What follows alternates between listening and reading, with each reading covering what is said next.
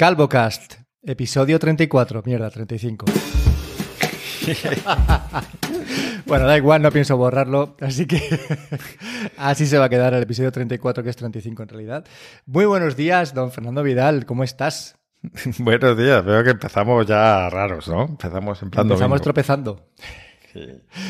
Pero no pasa nada, no hay ningún problema. Esto enseguida se coge el ritmo y ya Sí, vamos además tenemos que, tenemos que cogerlo, porque hoy tenemos un guion realmente para lo que estamos acostumbrados bastante largo. Así que con lo que nos solemos enrollar cuando tenemos pocas cosas, a ver si esta vez vamos rápido, porque si no nos vamos a las dos horas fácil. Pues mira, entonces lo voy a, voy a empezar llevándote la contraria y preguntándote qué tal, eh, qué tal las últimas dos semanas en tu vida, Fer. Pues la verdad es que mm, tranquilas y sin nada que contar que yo piense ahora. Mm, No, no, no, tengo ninguna curiosidad, nada, nada que haya pasado así digno de mención. Pues entonces te recojo el testigo y te voy a decir, y le voy a contar a la gente, si, si os interesa realmente saber cómo han sido mis últimas eh, dos semanas, os invito a todos a que os suscribáis a mi newsletter. Eh, os dejaré el enlace en las notas del programa, spam, spam. Y ahí voy contando mis mierdas y mis movidas Este capítulo está promocionado por... Exacto, y por un euro que he invertido aquí en, en patrocinar este momento. Pues venga, va, te dejo que, que des caña a este nuevo episodio y que empieces a desgranar todo lo que tenemos aquí apuntado, que es bastante. Pues mira, tenemos para empezar el tema, pues la noticia que muchos sabréis ya, eh, que se ha comentado de un, de un padre que perdió el acceso a su cuenta de Google porque eh, había hecho unas fotos de su hijo para mandarle al, al médico. No sé si era por dermatología o si esto lo pensé yo, porque a mí me pidieron, hace poco fui, bueno, no hace bastante, da igual, fui al médico de cabecera eh, por un tema en la piel y me, y me dijo que no me mandaba al dermatólogo, que tenía que hacer unas fotos y dárselas y ella se las enviaba al dermatólogo y el dermatólogo pues las veía y valoraba si era merecedor de ir a su consulta o no. Pero las fotos eran de los genitales. Pues sí, correctamente. correctamente, correctamente. Pero qué bueno, esto es una noticia ex- exclusiva, ¿eh? Totalmente. Esto, esto- esto es una Te noticia. estuviste haciendo fotopenes para mandárselo al médico que a su vez el médico se lo iba a mandar al dermatólogo. No. Directamente me autodiagnostiqué. Hostia, tío, porque si no, foto viral, ¿eh? Y- Totalmente y- ahí. y- el dermatólogo enseñándole la foto a su mujer. Mira lo que tiene Pero- este hombre en su polla. Por eso, al ver las, eh, al, al ver la noticia, pensé en esto, no sé si porque estaba tan relacionado, porque dije, mira, pues es normal, porque a mí, yo viví una situación así conmigo mismo, ¿no? O sea, en este caso era un niño pequeño y tuvo su padre que hacerle las fotos. Bueno, lo que pasó fue que luego la inteligencia artificial de Google, que escanea nuestras fotos, eh, marcó esas fotos como, mm, ¿cómo se dice? Eh, pornografía, infantil. Y este hombre, en consecuencia, perdió el acceso a su cuenta de Google, se la cerraron y estuvo varios meses. No sé si la recuperó al final, eh, pero como mínimo estuvo varios meses con este problema, la cuenta cerrada. Y claro, lo primero que piensas cuando al leer esta noticia es, joder, qué putada, te cierran la, la cuenta, pierdes el acceso al correo. Bueno, tendré que abrirme otro en Hotmail. Pero, pero es que no es tan fácil, porque bueno, lo primero pierdes el acceso a todo el correo que tienes ahí. Y entonces muchos usamos el correo en parte como gestión de archivos, de cosas que nos han enviado, facturas y tal y cual. Todo eso, olvídate, ya de volver a, si tienes que tramitar la garantía de algo y dices, no guarde la factura en documentos y tal, porque sabía que la tenía en el correo y en cualquier momento la buscaba. Pues ya, eso se acabó. Pero luego sigue, suma y sigue, o sea, pierdes acceso a mil sitios, mil sitios web, servicios y demás, donde tú tengas como usuario esa cuenta de correo. Y cuando intentes, dices, bueno, pues cambio la cuenta, ya, pero para eso te tienes que identificar y cambiar y pulsar un enlace para confirmar esa operación de cambio de, de cuenta de, de correo y no tienes acceso. O sea, de repente se te bloquea el acceso, pues desde cosas menores como Netflix y demás hasta cosas a lo mejor más importantes para, para tu día a día. No mm, hablemos ya, bueno, que puede ser un problema mayor o menor en comparación con lo que acabo de decir, pero si, sobre todo si eres usuario de Android o estás en el ecosistema de Google, si has comprado, pues, libros, películas, aplicaciones para tu teléfono, eh, olvídate. Hablando del teléfono, el usuario de ese teléfono, la cuenta con la que va es tu cuenta de Google, de, Gmail. Eh, bueno, es que empiezas a pensar y tu yo digital, eh, con que te cierran la cuenta de Google, sufre muchísimo. Sí, sí, desaparece. y contactos, calendarios, eh, Google Drive, Google Fotos, desaparece todo de repente, ¿no? Y todo porque una inteligencia artificial ha pensado que tenías pornografía infantil. Hace poco escuchaba un podcast de Javier Lacor en el que comentaba este tema eh, y, decía un, caso que a mí no se me había ocurrido y que mm, no sé cómo será ahora, yo no tengo hijos sino tal, pero sí que efectivamente en nuestra, cuando nosotros éramos pequeños, hace muchos años, eh, sí que era mm, normal, digamos, o sea, pensar en hacerle fotos a los niños desnudos en la playa porque estaban sin bañador y hacías una foto, porque sí, simplemente era visto como algo tan normal como que los niños viajasen sin cinturones atrás en el coche. Em, claro, esas fotos, por la misma regla de tres, pues también serían constitutivas de esta señalización como pornografía infantil. Eh, entonces es, es, es, un tema bastante, bastante complicado. Es un tema muy peleagudo y la, bueno, la gente que nos escuche que sea padre o madre le ha hecho fotos a su hija o a su hijo en bolas 100% seguro, ya no solamente eh, por mm, en la playa, como tú comentas, o en la piscina, ¿sabes? Cuando estás en casa de tus suegros, sino por motivos médicos. Nosotros tenemos algunas fotos de Irene eh, desnuda, no genitales ahí en primer plano, pero la espalda, por ejemplo, que igual se le ve un poco el culo, cuando tuvo pues una especie como de erupción ahí eh, con muchos picores y tal. es que es, yo creo que es habitual. Y es la típica foto que tú luego le enseñas a tu médico, oye, mira, es que esto lo tenía así este día, porque igual eh, vas dos días más tarde al médico y o se le ha bajado la inflamación o lo tiene mucho peor, pero no sabes cómo empezó exactamente, para eso tienes esa foto ahí, ¿no? Que te dice o que te, que te va aclarando cuál ha sido el proceso de la enfermedad, pero que inteligencias artificiales estén marcando estas fotos como, pues eso, peligrosas o, como pornografía, eh, son un problema y sobre todo al final te van a devolver la cuenta. Es que es evidente que, vas a pelearlo, pero tiene sentido, ¿vale? Y, por lógica pura te devolverán la cuenta en un plazo X. No sé cuánto tiempo tardará, pero lo harán y tú recuperarás el acceso y tal. Pero siempre te quedarás con el sabor de boca de hostia. Eh, se supone que, que estos rollos iban a ser implementados de forma que eh, la inteligencia artificial detectara el hash de las fotos que realmente son pedofilia o, Eso era en el caso de Apple. Así es como de Apple, Apple. sí, ¿no? Que, hay unas fotos que tienen unas marcas que son únicas y que si tú tienes esa foto en tu móvil, entonces se, detecta y, y, se reporta, ¿no? Que entiendo que eso es lo más lógico. También tiene sentido que se premarquen porque claro, eso es con las fotos eh, que ya están circulando, ¿no? Que están como catalogadas. Pero hay las fotos nuevas. Porque realmente ni Google ni, ni Apple sabe qué, tipo de fotografías estás haciendo, para qué las estás haciendo, si las estás compartiendo, ¿no? Con alguien. Ah, eh, entonces, no lo sé, es un tema muy complicado. Eh, entiendo que, que por sentido común, si tú tienes una justificación te van a devolver la cuenta, pero igual ya te vas a quedar como marcado en una base de datos de, oh, esta persona es una posible pedófila que tiene eh, fotos en su móvil, ¿no? O en su cuenta de Google y mira que... No lo sé, tío, es, es, es difícil de gestionar, entiendo, para...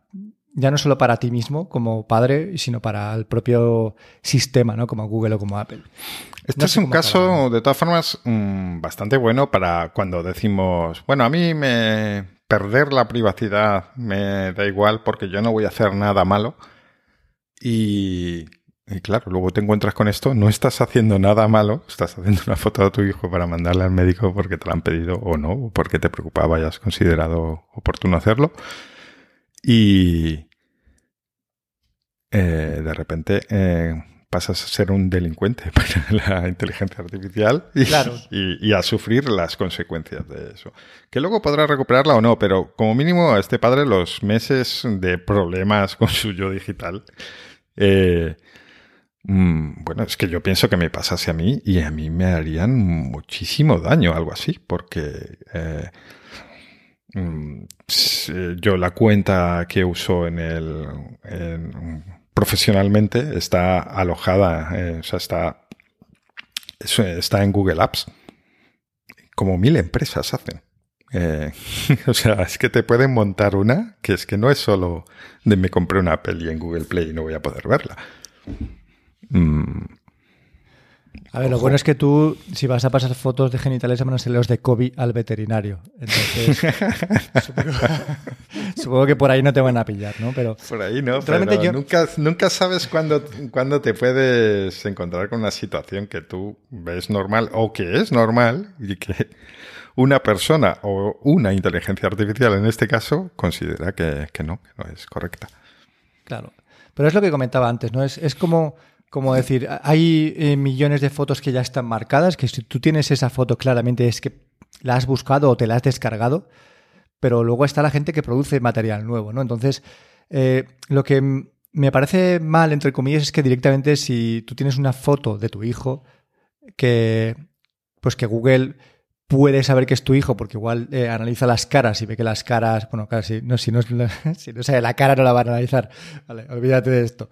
Pero eh, si tú tienes una foto de tu hijo, de tu hija desnudo, eh, Google no sabe si estás produciendo material de desnudos o es que vas a mandarle la foto al, al pediatra, ¿entiendes?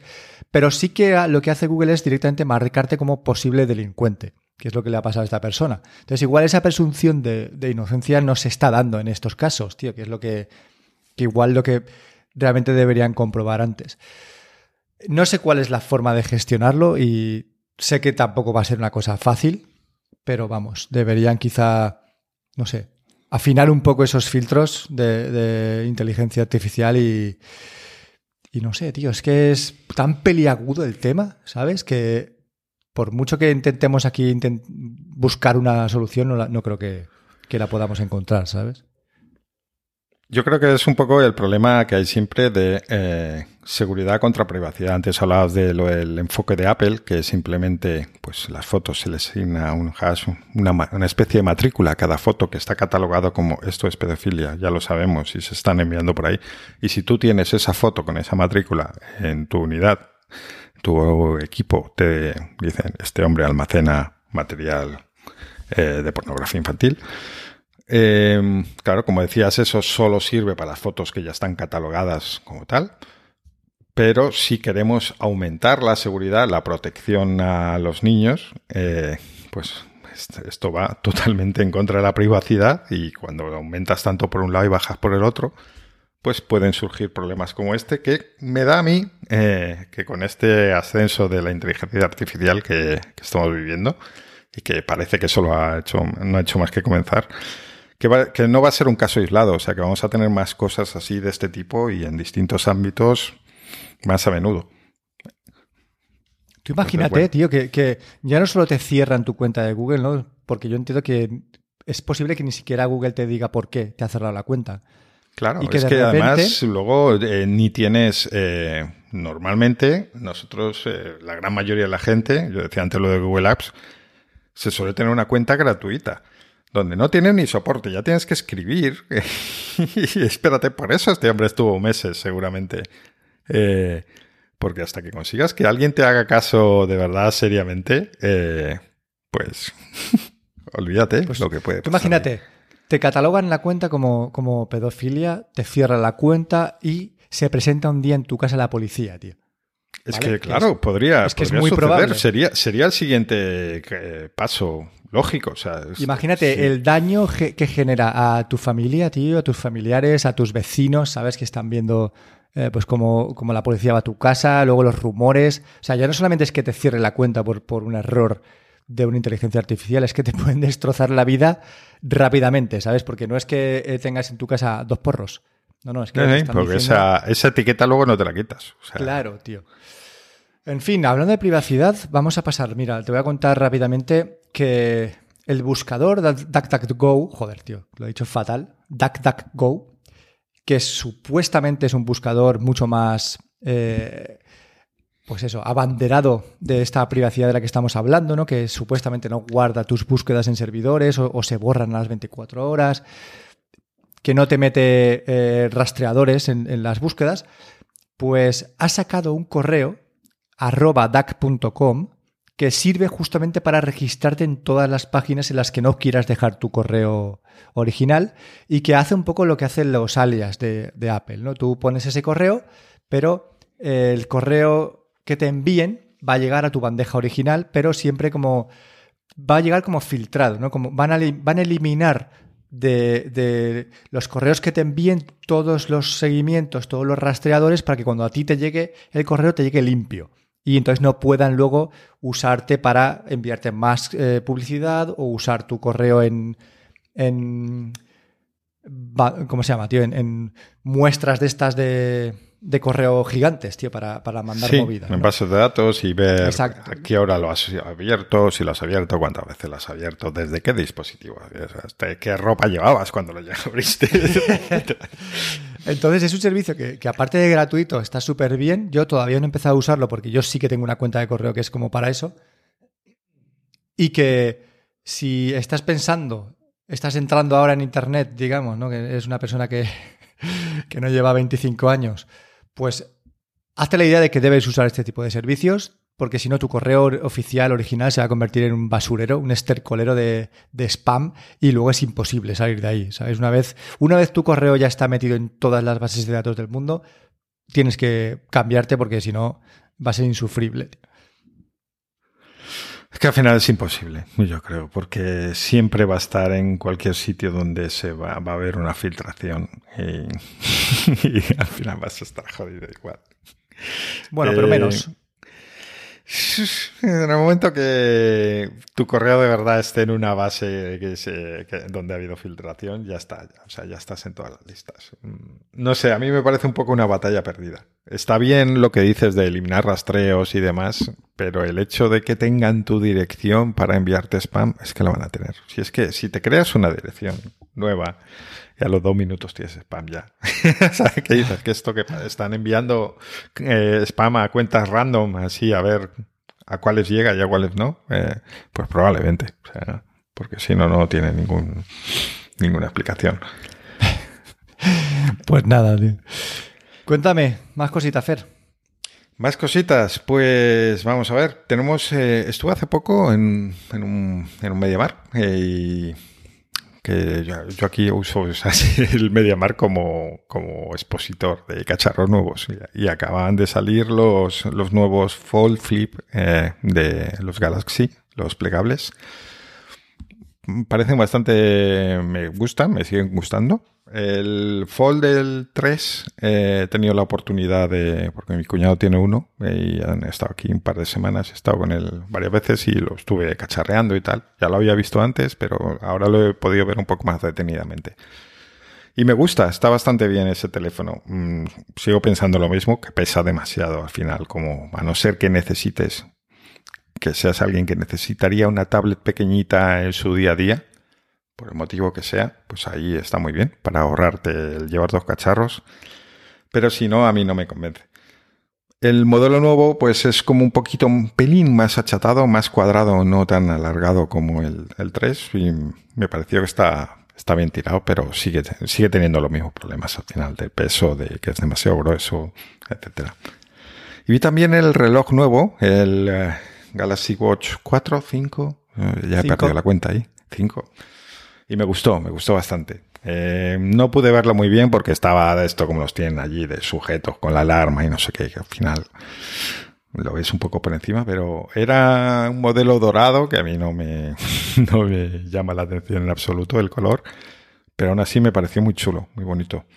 Eh, yo es que sigo, mm, por mucho que, que, no sea lo óptimo para usar un, smartwatch, a mí me siguen gustando los relojes redondos más que cuadrados rectangulares. Entonces, el, y los Galaxy eh, generalmente han sido mi, mi, debilidad. Me gustaron los Frontier, me han gustado los últimos Galaxy Watch Y este último, el 5, mm, yo creo que bastante bien. Me da, ya por terminar, mm, bueno, ni me lo planteo, ¿no? O sea que no, no, pasamos ya ahí, pero viéndolo así por encima, el, el cierre que, que, han elegido, que es como una pieza, no sé si imantada en parte o algo así, pero bueno, digamos que se cierran dos piezas una sobre otra, de forma que queda como un saliente en la parte inferior de la muñeca.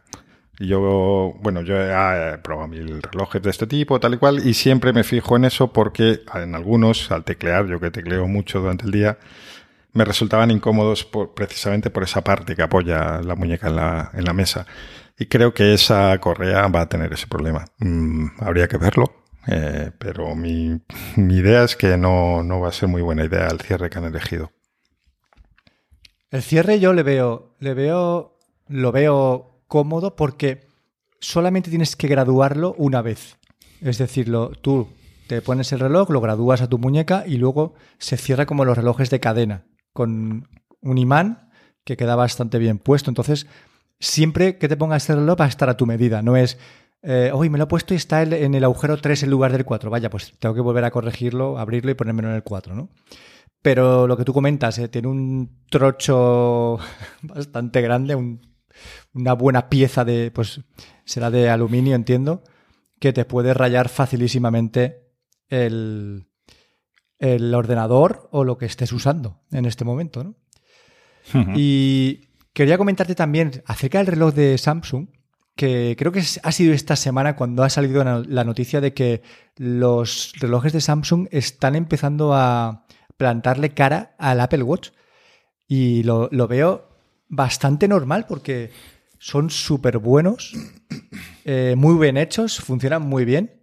Y luego es cierto que los sensores han ido mejorándolos con el tiempo, que, los de Apple eran sensiblemente mejores, pero como reloj yo creo que son impresionantes.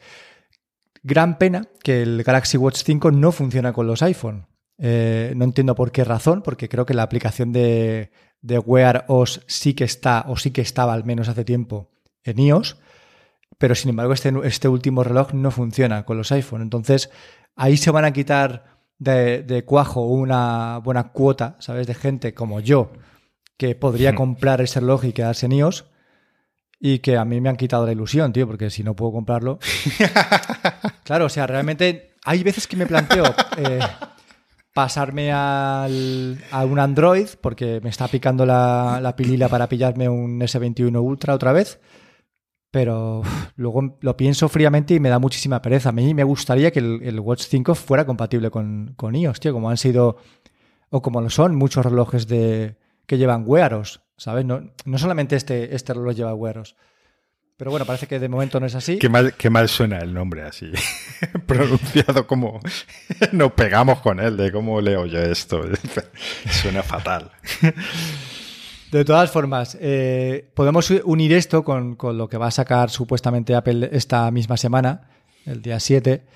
Y yo realmente sí que estoy esperando un, un Apple Watch nuevo, diferencial, y quizá este sea el que me compre después de de varios años sin tener un Apple Watch, porque ya, bueno, como he comentado otras veces, tengo un Galaxy Watch 3, el 3, o sea, tiene dos años ese reloj, ¿eh?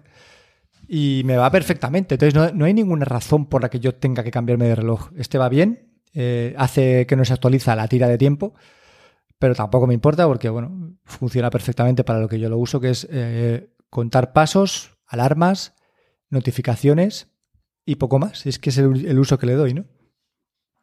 Pero si saca Apple un reloj nuevo con un diseño que me, que me convenza más que el que hay ahora, y este Apple Watch Pro que está rumoreado, que es, va a ser pues un poco más vasto, ¿sabes? Más mejor protegido y tal, no descarto pillarlo y volver un poco a, a tener todo el ecosistema de Apple y disfrutar también de, pues, de las cosas buenas que eso te da, ¿no? Porque yo con el, por ejemplo, con el, Galaxy Watch hay muchas cosas que yo no puedo hacer. Entre ellas, pues responder mensajes, por ejemplo, ¿no? Eh, responder notificaciones. Pero bueno, que tampoco es algo que me, que me lleve por el camino de la amargura. Sí que me gustaría ver ese nuevo reloj y también me gustaría que, que Samsung hiciera compatible su reloj con los iPhone. A ver qué pasa antes, ¿sabes? Lo que antes pase probablemente sea lo que, lo que decida hacer. ¿Puedes pagar con el reloj? No. ¿Con el Samsung? al no, tener un teléfono vinculado. No, porque usa, usa Tizen y Tizen usa Samsung Pay. Entonces Samsung Pay está solamente en los, en los Galaxy. Entonces no lo uso para pagar. De hecho, es que ni me acordaba. Ya, o sea, pero digo, necesita, necesita tener el teléfono. Digo, porque yo tenía la duda con el, con el Apple Watch de si se podía pagar al, mm, sin tener el teléfono y cuando lo dejé a reparar, eh, luego me fui con el teléfono, con el reloj, dejé a reparar el teléfono, eh, que estuvo, ya lo conté, ahí unas semanas ahí perdido, tal y cual. Y al poco fui a una tienda, fui a pagar y dije, ups, eh, no me he traído la cartera, estoy con el reloj y no tengo el teléfono, y hasta no sé si va a funcionar. Y sí, sí que funciona. Sí que eh, funciona. No sé cómo lo hace, luego enviará por los datos de alguna forma a los servidores, pero sí que. es que, no tiene, tampoco tiene muchos datos que enviar realmente. Eh, porque, o sea, lo que importa es, pues al final es como una tarjeta NFC, ¿no? Eh, claro, sí, es cierto. Sí, sí, sí. Claro. Mm, una vez que eso está como autorizado, digamos, activado, mmm, bueno, pues eh, la comunicación que podría haber es para que te salga ya inmediatamente en, el historial de transacciones de Apple Pay. Pero aparte de eso, que eso lo van a recibir de todas formas porque te llega el cargo por el otro lado, pues efectivamente no habría ningún motivo. Claro, probablemente el datáfono sea el que haga la comunicación, ¿no? hay que compruebe que tienes fondos y, y toda esta historia. Claro, claro, claro, sí, sí. Por eso el datáfono lleva la tarjeta. Es así, es así. Pues sí, no sé, ya te digo, lo que antes llegue será lo que antes haga. Ya te comento que, las dos opciones me parecen buenas. Yo mm, no estoy especialmente ilusionado en cambiar el reloj. Yo tengo un 4, pero la verdad es que me va bastante bien. Em, y bueno, pues un poco lo que decías. Al final yo lo uso para cosas básicas y para esos usos básicos, pues no, no tengo gran necesidad de, cambiar el reloj. Que me gustaría, pues claro que sí, pero no, no, lo veo en absoluto necesario. Me llama la atención el nuevo tamaño de pantalla, que es un poquito más grande, pero es que tampoco... Más por estética que por otra cosa porque realmente no, no, no suelo usar la pantalla así para ver cosas, textos ni, Mm, entonces, bueno, no, lo que sí que estoy teniendo es un problema con la batería. Eh, ya me, mm, no me llega al día. Entonces tendré que plantearme, pues incluso si cambiar la batería o no. O quizás comprar un reloj de si encuentro alguna oferta. Pues como la batería son 100 pavos, que es un dinero. Dice meter 100 pavos en un, a estas alturas en un Series 4. Pues a lo mejor si veo una oferta de un 6, Mm, comprarme un 6 o no sé, ya veré. Eh, pero bueno, de momento esperar. Y con el. ¿Están cambiando baterías de los, de los Apple Watch? Sí. O sea que sí, que, lo pueden es que, bueno, está a un precio ya que te invitan a no hacerlo, digamos, y a tirarlo. Ya. Sí, eh, muy, somos muy respetuosos con el medio ambiente, pero luego hacemos cositas así un poco raras.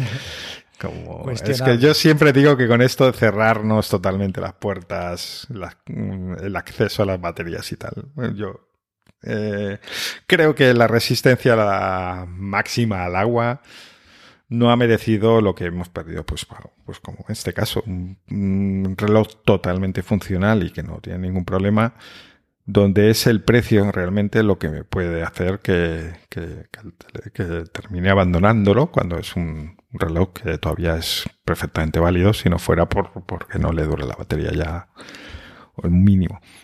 Ya. Pero no solamente de, Apple Watch y de Galaxy, ¿no? Vive el hombre, Fer. pues el, el, teléfono estoy un poco igual, la verdad. Eh, ya también tenía el problema de la batería y ahí sí que lo cambié, que también son, fueron cerca de 100 euros, algo menos. En el teléfono creo que son 80, quizás 79. Eh, cambié la batería, pero ya empieza otra vez. Esto es tremendo ya. Ya no está al 100% y ya se nota. Em, pero bueno, el teléfono sigue yendo bien. Es un iPhone 11 Pro. y necesario, necesario no es cambiarlo. Mm.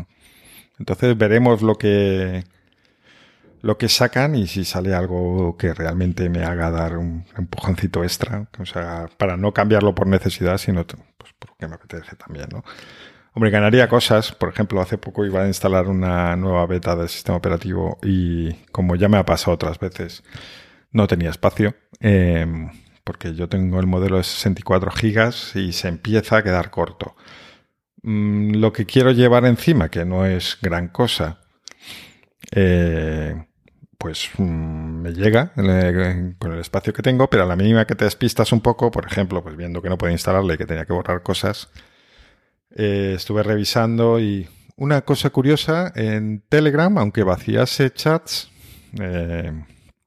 para ganar ese almacenamiento, recuperarlo, no, no se recuperaba. Me ponía que tenía 12 gigas y estaban los 12 gigas ahí por yo borrando conversaciones con todos y, me seguía diciendo que eso eran 12 gigas. Al final tuve que desinstalar la aplicación y volverla a instalar y ahí ya, pues perfecto. dijo, vale, sí, muy, tiene muy poquito. Y me devolvió el espacio. 12 gigas. Digo que se había quedado ahí ¿eh? como bloqueado porque lo había usado en un momento y no hubo, no hubo forma de recuperarlo hasta que se instalé la aplicación. Me pasó lo mismo en Overcast, em, que también eh, borré podcasts de la, de la cola y no, y no, no recuperaba. Yo veía que por mucho que borrase el espacio se recuperaba un poquito, pero que en absoluto nada lo mismo que, o sea, no recuperaba lo que yo estaba borrando y también tuve que desinstalar la aplicación.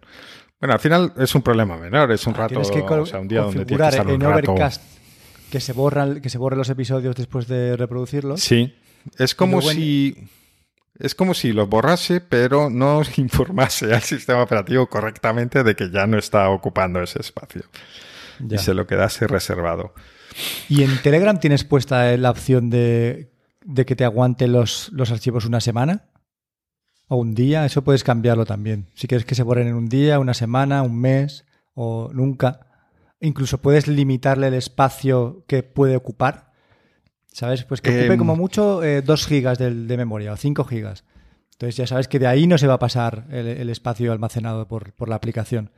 Pues la verdad es que no he visto muchas esas opciones. Esas eh, opciones. ¿Qué te iba a decir? Eh, te iba a decir que con el tema de los nuevos iPhones ha salido ahora ayer o anteayer un nuevo rumor y parece ser que el notch no va a ser una I, como se venía rumoreando. Va a ser una píldora. ¿Qué te parece? Una píldora. Pues mm, me parece bien, la verdad, porque estéticamente, al menos en las fotos, eh, me, gusta bastante más cómo queda lo de todo unido, aunque sea falso, así como poniendo, apagando los píxeles de entre las, las dos cámaras. Y la verdad es que parece una tontería, pero bueno, tiene cierto sentido, o sea, cierta importancia porque, eh, bueno, los teléfonos por delante son más o menos iguales. Y al final, curiosamente, esto de las cámaras es eh, lo que termina dándoles un mínimo de personalidad. Y la personalidad que tenía con, con las cámaras así por separado, una línea más grande otro, y luego un puntito por otro lado, pues no me gustaba. Y bueno, tiene mejor pinta como está ahora. Bueno, falta muy eh, poquito, igualmente. En tres días vamos a conocerlo, así que yo no estoy nada. No sé cómo estarás tú, pero yo no estoy nada eh, hypeado como, como podría estarlo hace años. No, pero es normal. O sea, en este caso no es uh, Apple va fatal, no sé qué. Es que, realmente, pues lo que decía antes de todos los teléfonos al final son más o menos iguales. Es que hemos llegado a un momento en el que hasta que haya un cambio de paradigma grande, eh, o algo como está intentando hacer Samsung, lo que pasa es que de momento no, está llegando algo realmente interesante, ¿no? El, salvo para públicos concretos, con lo de los plegables. Eh, pero mientras no tengamos algo realmente distinto, pues el teléfono al final pues ya se ha quedado en un poco bueno, que lo cambias cuando necesitas, pero que no es, va a ser muy difícil que salga algo que digas, wow, lo necesito ya. Tiene que ser este, sí o sí. Fíjate que me, apetece cambiarlo por la tontería del MagSafe, que yo no lo tengo. Y, digo la tontería porque realmente no es nada necesario en absoluto. Pero bueno, a mí estas cosas de carga inalámbrica y tal siempre me han hecho gracia. Eh, y entonces me gustaría tenerlo y por eso me apetecería cambiarlo, pero no, no en absoluto ninguna necesidad. Mm, y el que tengo va bien, más o menos. Eh, empieza a quedarse un poquito a veces, ya se le empieza a notar el, rendimiento, pero poco, no como para estar obligado a cambiarlo. Y por otro lado, es que, claro, es que estamos en unos precios eh, que es que, cada vez es más difícil cambiar un, teléfono por, porque sí. Ya sé que llevan estancados unos años y a ver qué pasa este año. Pues que llevamos años estancados a un precio muy alto. este, este, es el tema. Pues, o sea, que estuvieran estancados no quiere decir que sea bajo. Porque de hecho yo siempre digo, un teléfono mil pavos. Mil pavos no. O sea, es que es mentira. El, el iPhone más barato cuesta mil, bueno, el Pro, hablando del Pro, 1159, creo que es, una cosa así. Y eso yéndote al mínimo, que luego te pasa, pues como me ha pasado a mí, eh, que si te lo guardas unos años, pues terminas teniendo problemas con el almacenamiento porque se queda corto. Si te lo guardas, dice. Qué bonita forma de decirlo. bueno, va, te voy a contar eh, una cosa que seguramente va a interesar a un montón de gente como lo hizo conmigo. Me he comprado una Karcher que limpia los sofás. Tú esto ya lo sabes. De hecho, tú me recomendaste que comprara otra y que quiero que también eh, se lo digas a la gente, ¿vale? Porque le va a interesar seguro. A ver, seguro que muchos de vosotros habéis visto en vídeos la típica imagen de una persona que coge un aspirador que tiene un chorrito que echa agua y que lo pasa por el sofá de su, de su casa y lo deja limpio de cojones, tío. Y dices, wow, ¿cómo lo ha hecho, no?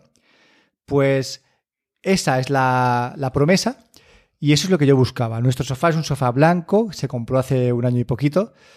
Y solamente con el roce y con el polvo que hay en el ambiente, pues cada vez el color ha ido como haciéndose un poco más cenizo, digamos, ¿no? Más, más sucio, porque el polvo ensucia.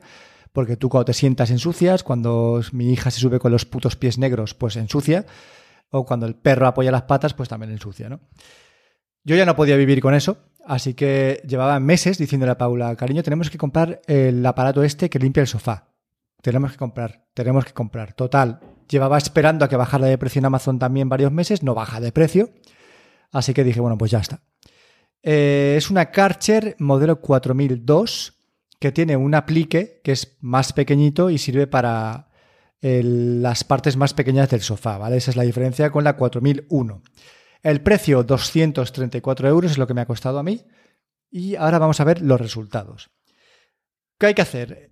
Eh, el aparato es como C3PO, más o menos, redondito, tiene un depósito de agua y tiene fuera una especie como de también depósito de agua, pero con una forma... Es que me estoy explicando fatal porque es complicado, ¿vale? Pero bueno, tú le puedes poner por fuera del... Ya, ya has empezado mal cuando has dicho que es como C3PO y es como R2D2. Hostia, es verdad, es como R2D2. Pero yo te, yo te he dejado. Yo te Soy gilipollas, tío. Es como R2D2, es como, como redondito, bueno, es amarillo, en fin. Como R2D2, correcto, con sus ruedas y todo, ¿eh? Y bueno, es un depósito de 4 litros dentro, la, parte del centro, y luego por fuera lleva como un depósito de 2 litros, donde tú ahí le metes la mezcla de agua con producto químico. Eso va a través de la manguera a eh, tu sofá, ¿vale? Tu sofá, tu alfombra, tu colchón o lo que tú quieras limpiar. Entonces, el aparato te viene con una muestra de químico limpiador. Eso no sirve para nada. O sea, funciona fatal y hay que comprar otra cosa, ¿vale? Que es lo que hicimos. Os lo digo porque nosotros, eh, nuestro sofá está dividido en tres sillones, pues limpiamos el primer sillón con esa muestra y el segundo y tercer sillón con una muestra, o sea, con una, un químico que yo había comprado eh, previamente, que también es de Karcher, ¿vale? Que son polvos. La diferencia es abismal entre, entre uno y otro. Eh, ¿Vale la pena? Pues tengo que decir que después de darle una pasada que realmente esa pasada se la estás dando aprendiendo a manejar la máquina, ha quedado bastante bien. Pero cuando le demos la segunda va a quedar de puta madre, porque la segunda no se la vamos a dar como te dice el fabricante que tienes que hacerlo. Se la vamos a dar como tú me comentaste a mí, ¿vale? Que aquí es donde entra tu parte. El fabricante te dice que tú le, le pongas en el depósito de fuera el producto químico limpiador y el agua diluido, pero lo que yo voy a hacer es en un pulverizador, diluir ahí el producto químico con el agua, pulverizar sobre la zona que voy a limpiar, dejar actuar eh, un minuto, minuto y medio y luego solamente le voy a poner agua al, a la Karcher para que aclare, ¿vale? Que haga la limpieza con aclarado, solo con agua. Y así va a quedar que flipas, que estoy seguro. Bueno, se me olvidó comentar que he comprado un cepillo también, un cepillito para tapicerías. Entonces va a ser pulverizar sobre el sofá, dejar actuar un minuto, cepillar muy suave con el cepillo y luego aclarar con la Karcher, ¿vale? Va a quedar que flipas, estoy seguro. Si ya ha quedado bastante potable solamente con la primera pasada, pues con la segunda va a quedar acojonante. También se puede usar para tapicerías de coches. Entonces, eh, si tienes alfombras, si tienes sofás muy sucios, si tu coche da pena, yo creo que te vale la pena comprarlo. Ahora, si solo tienes un sofá que limpiar, pues quizá te sea más rentable directamente irte a Wallapop, que hay muchísima gente que te la alquila, te alquila la máquina por 20-25 euros al día, o que te limpia tu propio sofá yendo a tu casa por unos 80 euros. Entonces, valora tú lo que quieres hacer. Yo estoy satisfecho con la compra. Eh, Hombre, pues lo del alquiler me parece una opción muy interesante, ¿eh? porque al final es un trastazo que tienes en casa. Sí, bueno, tampoco es tan grande. Realmente yo pensaba que era más grande, pero se puede guardar en el trastero. Como su nombre indica. Pero bueno, aquí viene Oye, yo, te había, yo te había comentado, es que tuve una época en la que me metí así un poquito, me asomé en el mundo del detailing, eh, este del coche, y aprendí algunas cosas que al final terminé aplicando a la limpieza doméstica, curiosamente. Y uno de ellos era el proceso que recomendaban para limpiar las tapicerías del coche de asientos de tela. Y realmente era espectacular. Recomendaban un producto en particular que se pulverizaba, como decía, le pasaba ese cepillo. Y luego yo lo que hice fue comprar una aspiradora de líquidos, pero una, es una marca industrial conocida en entornos industriales, pero que no es, mm, no tiene ni las funciones a lo mejor adicionales, ni, si, no sé si la potencia de succión y tal y cual que la Karcher, pero estamos hablando de una aspiradora que vale 60 euros. Claro, eso es otro mundo. Entonces aspira muchísimo, pero no, no sé qué otras qué funciones tiene la Karcher adicionales que justifiquen esa enorme diferencia de precio. pero en este caso, como era para. Lo único que te puedo decir es que tiene apliques especiales que, que succionan mucha más agua que la tuya, porque la tuya, el aplique que tiene grande es como el de, el de aspirar el suelo con las cerdas, ¿no? Las escobillas ahí. Sí, sí, eso se solucionó rápidamente comprando un pack en eBay o similares de, de eh, ¿cómo se dice? Multiusos, ¿no? Universal por nada. 6 euros, creo que fue una cosa. Claro, pues eso. Esa es la diferencia realmente, creo yo. Aparte de que la Karcher la, la, mía no echa líquido directamente, o sea, simplemente lo que hace es aspirar el líquido. Y cuando. la verdad es que flipas. Eh, yo lo probé en un, en un sofá, en el coche también, eh, que para eso era la idea inicial, pero cuando lo probé en el sofá y luego vi el líquido, el lodo que, había ahí dentro del depósito, pues da un poco de asco. Eh, madre mía, yo estaba tumbado encima de esto. Bueno, eh, funciona. Y entonces, bueno, es una alternativa low cost, seguramente pues no vaya igual de bien y tal, pero mm, para un uso puntual doméstico, que esto no lo vas a hacer todos los días, yo creo que habría que echarle un ojo, porque estamos hablando de 60 frente a 200 y mucho. Pues nada, ya tenéis las dos opciones. Eh, os dejaremos en, el, en las notas del podcast enlaces a, ambos aspiradores y vosotros decidís. Eh, yo ya os digo, bastante contento. Y también muy contento con el tema ventiladores, porque si hace algunas semanas os comentaba que había roto el ventilador de techo, que se lo habían llevado a reparar y ahí se había quedado la historia, pues eh, me han devuelto el dinero y he comprado otro modelo de los que tienen que es más nuevo. Así que ha sido una jugada maestra, la verdad, ha salido todo bien. Súper bien el servicio técnico de, de y pues ya está funcionando el nuevo ventilador. Tengo que decir que no hace nada de ruido. Estoy muy contento. Y además... ahora tienen muchos ventiladores. Bueno, tengo los mismos porque el Rowenta lo hemos devuelto. Claro, Estaba claro que iba a el suceder. Turbo Silence, tío, ha sido devuelto a Amazon. vino. Y... Pues... Dime, dime. No, no, eh, eh, sí, iba a cambiar de tema, así que no sé si, si tenéis algo más que decir antes de eso. Y no, nada, simplemente que, que súper bien, súper contento, que además ahora soy albañil. Eh, os dejaré también unas fotos en el Instagram de Calvo Caspod para que veáis cómo he, he cerrado, he tapado un agujero en el techo del tamaño de un puño y lo he hecho yo solo. Yo solo. Está muy orgulloso. Y estoy súper orgulloso, tío, de, de haberlo hecho y de haberlo hecho tan bien que ha quedado de puta madre. Ya puedo hacer una puta casa yo mismo con mis propias manos.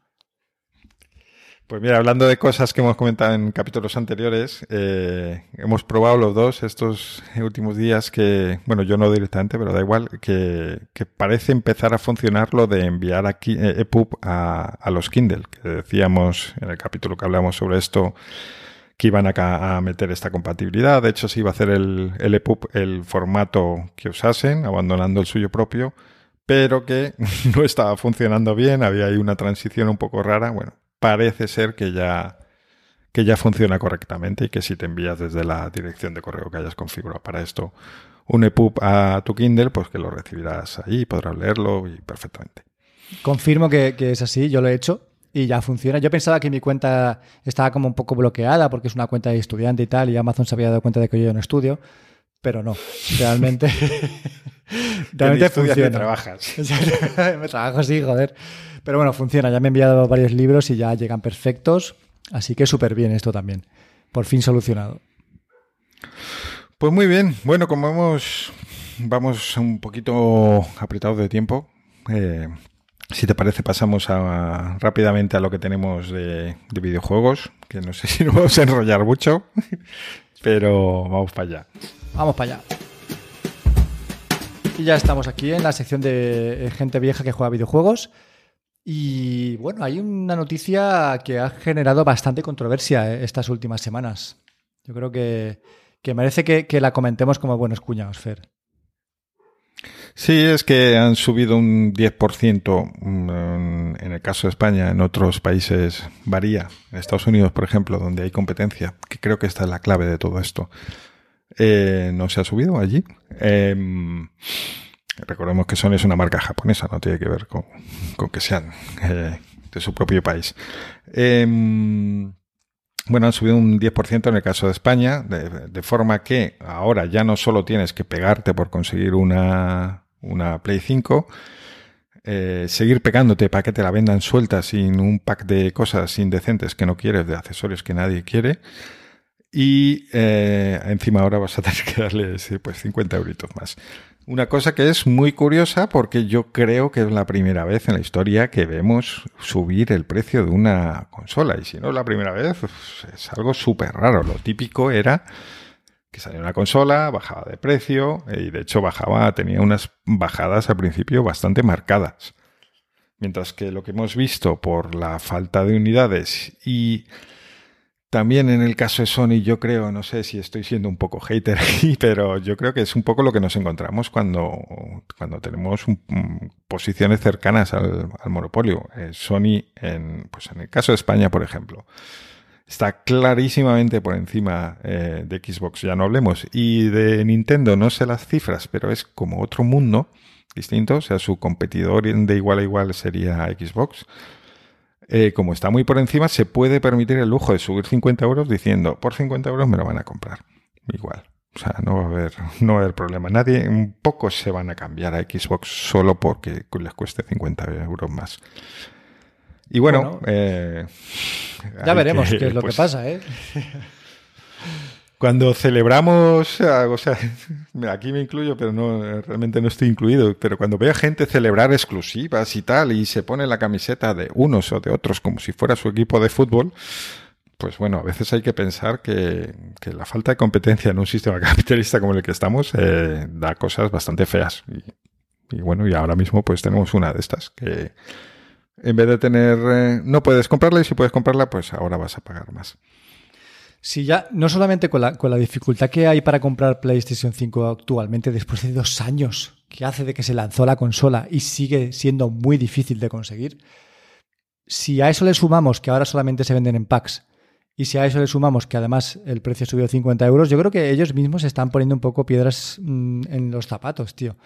Sinceramente, yo veo veo las dos partes, ¿no? Veo a, las Xbox que son más fáciles de conseguir, que no han subido de precio y que ahora mismo, en mi opinión, ofrecen una mejor eh, experiencia de juego con el tema del Game Pass y dentro de poco con el Game Pass compartido. Entonces, yo creo que la gente está empezando a valorar otra serie de, de cosas que ya no solamente son los exclusivos y que esto está repercutiendo en que el mercado de la Xbox sigue subiendo día a día y, está marcando cifras en países que, hace pocos años era impensable que la Xbox tuviera esa cuota de mercado. Y entre ellos Japón, ¿no? Entonces, ya veremos que, cómo funciona o cómo le funciona esta, este cambio de precios a Sony, pero no lo sé, yo no, no soy muy.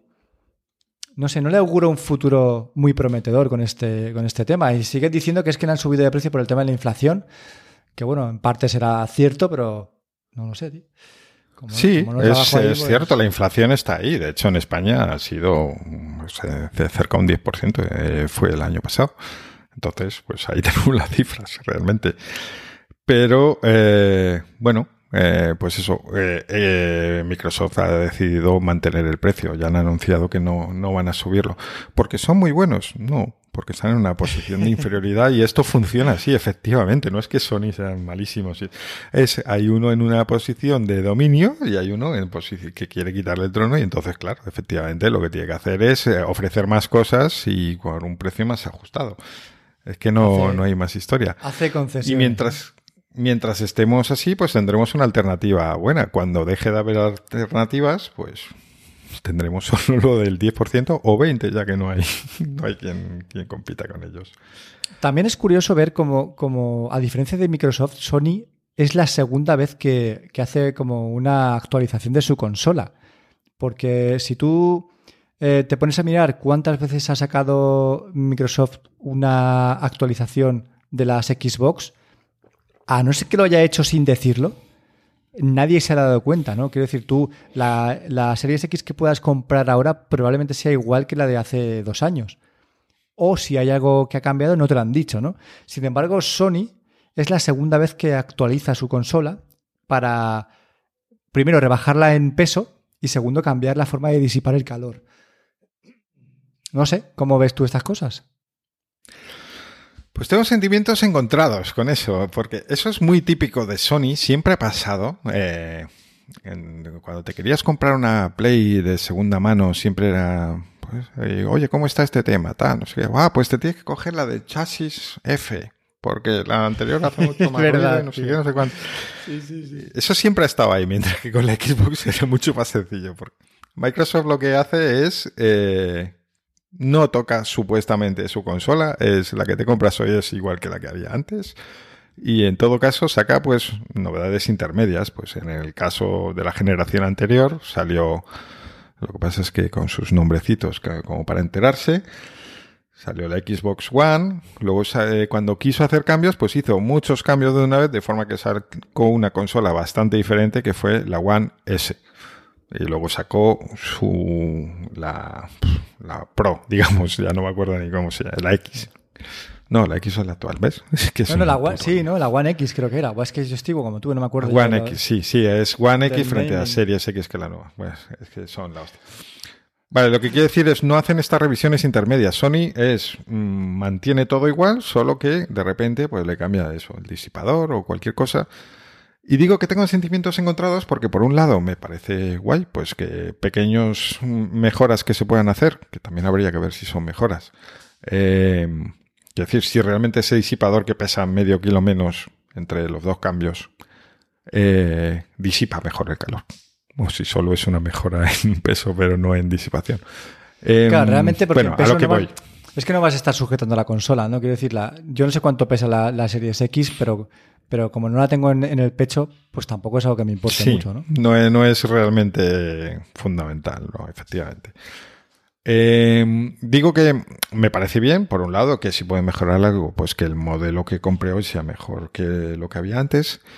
Pero por otro lado, es un poco coñazo esto de... Mm, porque claro, tú tienes una consola, si en algún momento quieres venderla, eh, pues está jodido, ya.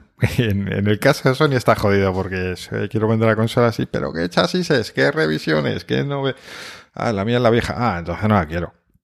Que la tuya pesa más que la nueva. hace, más ruido, eso sí que es cierto. ¿eh? Sí que se notaba el ruido. En la, Play 4 Pro no veas tú. Había una buena diferencia. Por otro lado, em, yo veo que, al menos en la generación anterior, bueno, no sé. Mm, a mí me da la sensación un poco de que Sony lanza la consola y luego va eh, como arreglando y haciendo la consola que tenía que haber sacado al principio. Porque últimamente a Xbox no, yo no le conozco problemas como los que ha tenido Sony. Eh, es como si estuvieran mejor diseñados desde el principio, quizá. O, a lo mejor es que se habla menos de ellos porque le importa menos gente, también puede ser. Te digo, estos problemas de calor, de, de ruido, de tal, en Xbox no han estado ahí. Sí que eh, cuando ha sacado una consola nueva, una revisión ya así más seria, como digo, del, de la One a la S, eh, sí que el modelo nuevo hacía menos ruido, pero es que la vieja ya no hacía mucho ruido, ya no era un problemón como en las, como las de Sony. Bueno, no sé, eh, como digo, sentimientos encontrados, no sé muy bien qué pensar de... Creo que como comprador de tienda de primer día, pues es, está guay que te ve, que, vaya a estas pequeñas revisiones y si te dedicas a, a revender, a cambiar de plataforma, de ahora me apetece tal, no sé qué, pues está jodido con Sony en ese sentido porque vas a perder dinero al revender tu consola. Pues con esto pasamos a eh, nuestra pequeña sección de recomendaciones y voy a empezarla yo con eh, una pregunta, ¿vale? Porque yo no sé si tú la has visto, pero llevamos cuatro episodios de una serie de HBO Max que se llama eh, The Rehearsal traducida como Los ensayos, y la estamos viendo porque la gente ha dicho que está guay, ¿vale?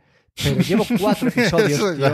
eso, ya, eso, ya, con ese comentario ya sé cuál es toda la valoración. De, de momento no sé por qué la gente dice que está guay.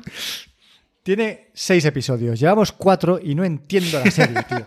O sea, no, no entiendo hacia dónde va. No entiendo cuál es el propósito ni la finalidad. No entiendo qué coño pasa por la mente de este personaje, tío, para hacer lo que hace. No lo entiendo. Y mi mujer igual. Entonces, no lo sé por qué la gente está tan, no sé, como emocionada con esta serie, porque es que no la entiendo y estoy esperando a ver si mejora episodio a episodio, pero es que cada episodio que pasa la entiendo menos. Entonces, vosotros, eh, queridos oyentes, ¿habéis visto The Rehearsal? Y si la habéis visto, me podéis decir si mejora en los últimos dos episodios o puedo dejar de verla ya y ver otra cosa mejor. Porque de verdad, yo la empecé con la ilusión de escuchar a la gente decir que estaba súper chula y no la entiendo. ¿Vale? Tú no la has visto, Fer, ¿no? No, pero he tenido la sensación que comentas con otra serie de la que veía buenos comentarios lo que pasa es que me lo voy a guardar para el próximo capítulo porque todavía no he terminado de verla y creo que mi valoración de la serie puede cambiar bastante eh, cuando la acabe. Entonces, pues yo, estoy esperando también. Lo voy a dejar ahí. De momento es un cebo que suelto ahí en el próximo capítulo. pues venga, dale con otra. Pues mira, yo tengo una aplicación. Em, a veces para escuchar audios, eh, pues, audiolibros eh, descargados o comprados en otra plataforma o audios largos que mm, por algún motivo extraño quieras escuchar. Eh, no hablo de los que nos mandan por WhatsApp. Em, para este tipo de cosas usaba Castro, el reproductor de podcast, eh, donde puedes cargar tus propios audios y los escuchas como si fueran un podcast más. Tienen su sección aparte y bien. ¿Qué pasa? Que últimamente yo no utilizo Castro y me es un poco complicado tener los dos porque, volviendo a lo del espacio, Castro pues, lo tenía configurado para que me descargase ciertos podcasts y entonces me ocupaba espacio y tal y cual. Y eso se podría solucionar, pero es que además esta función de subir archivos y escucharlos en Castro eh, últimamente no estaba funcionando bien, nada bien. Bueno, de hecho, a mí en concreto no me estaba funcionando directamente. Entonces, nada, decidí definitivamente desinstalar Castro y, ya oh. está. Ya no más Castro en mi vida, por ahora al menos. Y busqué una aplicación eh, pues destinada a esto, a, mm, sobre todo para audiolibros, que vi que era el, el, uso principal que se le podría dar. Y he encontrado una, em, he probado alguna, he visto que en general había varias opciones un poco cutrillas, pero he encontrado una que me ha gustado bastante. Se llama Bound, B-O-U-N-D. Y digo que me ha gustado, bueno, tiene las funciones típicas como pues como en un como una aplicación de podcast, digamos. Eh, pero curiosamente, yo los audiolibros los escucho normalmente en, en Kobo, porque los compro ahí. Eh, bueno, pues tiene más funciones que el reproductor de Kobo. O sea, volvemos a estas cosas de piratería frente a hacer las cosas como Dios manda, que si las haces como Dios manda, te encuentras con problemas. Eh, por ejemplo, la aplicación de Kobo, pues tiene la barrita de progreso y es muy fácil darle sin querer e irte a otro sitio. Eh, y en eso en un audiolibro es una putada, porque luego recuperar la posición donde estabas no es, complicado, no es nada fácil.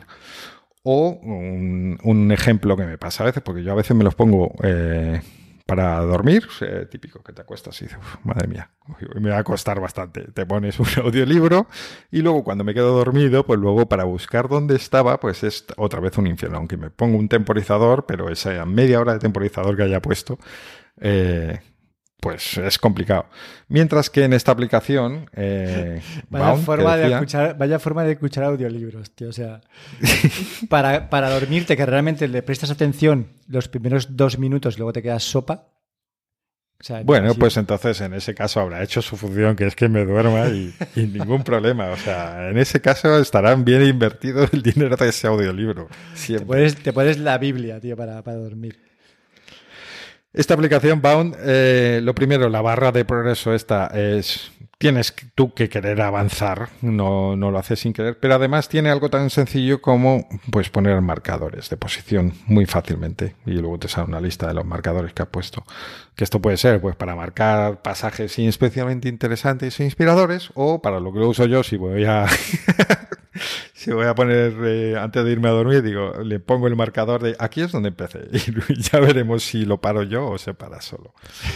Entonces bueno, si os gustan los audiolibros, escucháis audios por otros motivos, eh, pues es una aplicación que está bastante bien. Es de pago, vale 5 euros creo que es, un pago único eh, y ya está. No tiene suscripción y cosas aparte. Pues muy interesante. Mira, voy a, seguir yo y te voy a decir que tenía una amiga, bueno, tengo una amiga, que siempre huele bien, ¿vale? Que, que cuando llega dices, joder, qué bien huele, qué bien huele. Y no es que se ponga colonia, sino que su ropa huele súper bien. Su casa huele bien.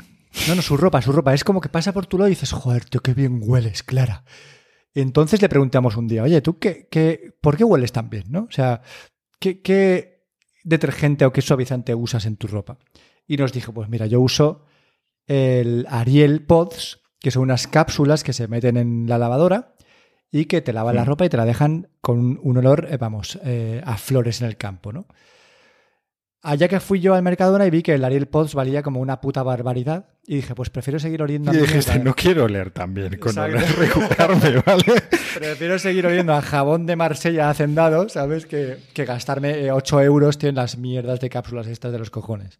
Bien, pues hoy os voy a recomendar un producto nuevo que ha sacado Mercadona eh, de la mano de Bosque Verde, que son cápsulas para lavado que huelen como las Ariel Pods, tío, es que huelen casi igual, huelen súper bien. Te dejan la ropa con un olor que cuando Clara pasa por nuestro lado nos pregunta, oye, qué bien oléis, ¿no? ¿Qué, qué usáis en la ropa? De verdad, súper bien. Y lo bueno que tiene es que vale, no llega a la mitad, pero casi la mitad que las Ariel Pods. Eh, son las cápsulas de detergente de Bosque Verde. Os vamos a dejar también un enlace en, las notas del podcast para que las compréis ya, ¿vale? Que, hagáis la prueba y que veáis que, huele, que flipas vuestra ropa y que, vamos, que todo el mundo se va a girar y va a decir, oh, esta gente, tío, es muy limpia. Así que esa es mi segunda y última recomendación de hoy. Bueno, que siento defraudarte, pero normalmente no es solo el detergente, sino realmente lo que vemos es a nuestras casas. Eh, y se nota un montón. Aunque uses el mismo producto que otra persona, eh, el detergente puede influir, la colonia, lo propio, pero es como todo un conjunto, porque a mí me pasaba cuando vivía con mis padres, yo me acuerdo de pequeño, muchas veces me decía, qué bien hueles. Eh,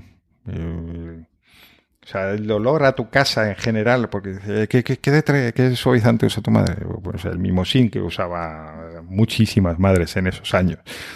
Bueno, mi madre usa también el mimosín, pero no me huele la ropa así. Y es porque efectivamente yo me he fijado en eso porque me llamaba la atención, pues decía, no una ni dos personas. Eh, y, y, es, y es verdad que la gente tiene un olor de, de su casa en general. No. bueno, si usas un suavizante que, se, que huela mal, va a influir. pero que no es solo eso. Y bueno, después de este momento extrañísimo, pues voy a terminar con mi última recomendación, que es un, una aplicación para, pues, de estas que te coge los datos de salud. Antes hablábamos del Apple Watch y te los presenta con gráficas bonitas y tal, y puedes hacer cosas. Hay muchas aplicaciones que hacen esto, pero yo siempre he buscado algo, una que hiciera lo que por fin he encontrado que, que hace esta. Y es, el Apple Watch está eh, orientado a cierra los circulitos, tal, al día a día. Y el día a día está muy bien, hay que ser constantes, yo lo sé, perfecto. Es, eso es genial.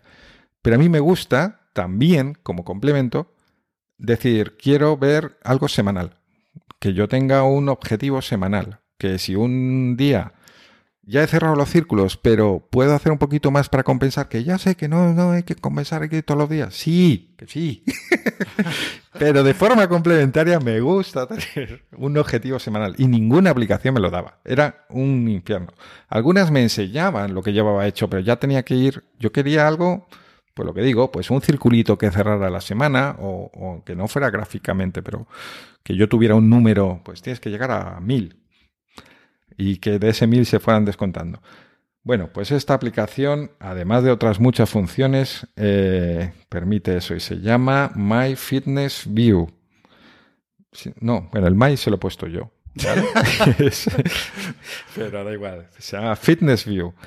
Es una aplicación que tiene suscripción, no es demasiado cara, pero que con las funciones eh, eh, o sea, podéis probarla y la versión gratuita ya tiene muchísimas funciones que, os, pueden por las que puede merecer la pena ya instalársela. Entonces, bueno, os recomiendo que le echéis un vistazo. Otra de las funciones que tiene, que pues, es esto de compartir, si haces una actividad y pues tienes un grupo de gente eh, que a todos os gusta salir a correr, por ejemplo, hacer senderismo y quieren mandarle una foto de los datos de la actividad, pues bueno, puedes hacerlo como hacías hacíamos con... Bueno, da igual, hay mil aplicaciones que hacen esto, ¿no? Pero desde el Apple Watch eh, no se puede hacer ni, Bueno, necesitamos siempre aplicaciones de terceros. Pues con esta aplicación también podréis tener eh, esa función. Y bueno, está muy bien, se ve, permite crear widgets, complicaciones para el Apple Watch. Ya digo que es una aplicación que tiene muchas funciones más de lo que yo digo, pero a la que yo amo por esto de poder poner los objetivos semanales y tener aquí mi circulito. ¿Con qué poquito te conformaste? Sí, pedía solo eso, pero tú no te imaginas la cantidad de aplicaciones que he buscado eh, y probado. Eh, y algunas incluso me han engañado diciéndome que si les pagaba un poquito más de la versión premium me daban lo que quería y luego no era eso lo que me estaban haciendo. Eh, entonces, bueno, estoy muy contento de haberlo conseguido. Y si hay alguien más rarito como yo, que quiera tener un objetivo semanal además de diario, pues que sepa que My Fitness View sin el My es tu solución. Pues yo creo que hemos llegado al final de otro podcast de CalvoCast. Eh, agradecer a los comentarios de esta semana que nos han dejado los oyentes, que son cero. Y eh, nos... ¿Qué? ¿Qué? Bueno, comentarios, pues, pues, por ejemplo, Tito nos comentó, nos habló de un ventilador, eh, iba a decir Karcher ahora. es verdad, del, Xiaomi, del, nos han hablado del Xiaomi, nos han, nos han hablado no, de los Dyson. el Dyson. Del, de Dyson, efectivamente. Sí, es verdad. Es que, ¿sabes qué pasa? Que, que él había probado y que con el que estaba muy contento. Yo le respondí que yo la había probado también en su momento y que a mí personalmente no me pareció que fuera suficiente las ventajas que tenía en cuanto a sonido eh, eh, para el precio que tiene. Es un poco como lo de la Karcher que hablábamos de antes del sofá, ¿no? pero bueno, esa es mi valoración. Él estaba encantado y, y bueno, también queda como recomendación de los oyentes. Te decía que como no nos dejan los comentarios en, en el podcast, sino que nos contestan por Twitter y tal, eso ya luego lo pierdo en mi cabeza, ¿sabes? Y no, Claro, es más, y no lo es más. Así complicado que, hacer un claro, seguimiento. dejando los comentarios en el podcast, en Evox, en la No, página no lo web, van a donde- hacer. Llevo años, llevo años bueno, pues rogándolo y no, no va a suceder. Ya- Y si nada, ya me he rendido esto- yo. Con este podcast eh, llegando a su fin, ya sabéis que eh, somos eh, arroba doálvarez y arroba geyazolín en Twitter. También tenemos el Twitter del podcast, que es arroba calvocastpod. Tenemos el mismo nombre en Instagram, arroba calvocastpod. Nos podéis dejar eh, comentarios en la página web, que es calvocast.com. Nos podéis mandar un correo a calvocast.gmail.com y no os olvidéis de dejar vuestras reseñas en Apple Podcast, que hace ya tiempo que nadie nos deja nada. Eh, y son súper importantes para, para llegar No a pasa las cien- nada si no nos dejáis una reseña. Fer, no cállate, caso. Ca- Joder, es que No así no se nada. puede, tío. Así no Que se no, puede. que no, que. Venga, va, nos vemos en dos semanas. Un abrazo a todos y un beso, chao. chao.